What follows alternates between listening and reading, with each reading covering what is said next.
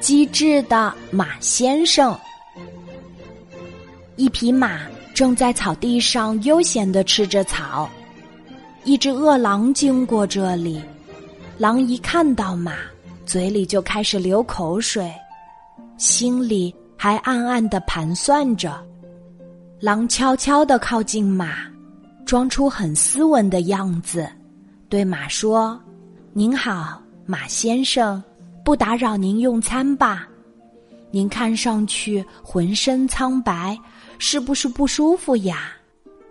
马的嘴里嚼着草，回答说：“苍白？哦不，这是我本身的颜色，我生来就是灰白相间的颜色。”狼假装没听懂马的话，接着说：“我是个医生，能为您治病。”请您告诉我哪里不舒服，让我为您检查一下吧。马本来对狼没什么防备，但是听了狼的一再要求，反而对狼产生了怀疑，提高了警惕。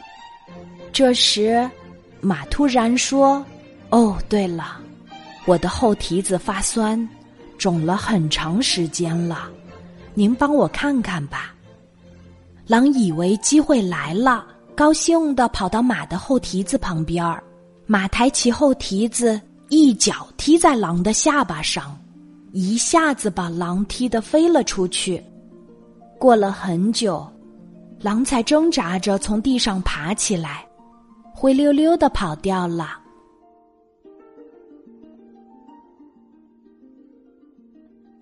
今天的故事就讲到这里。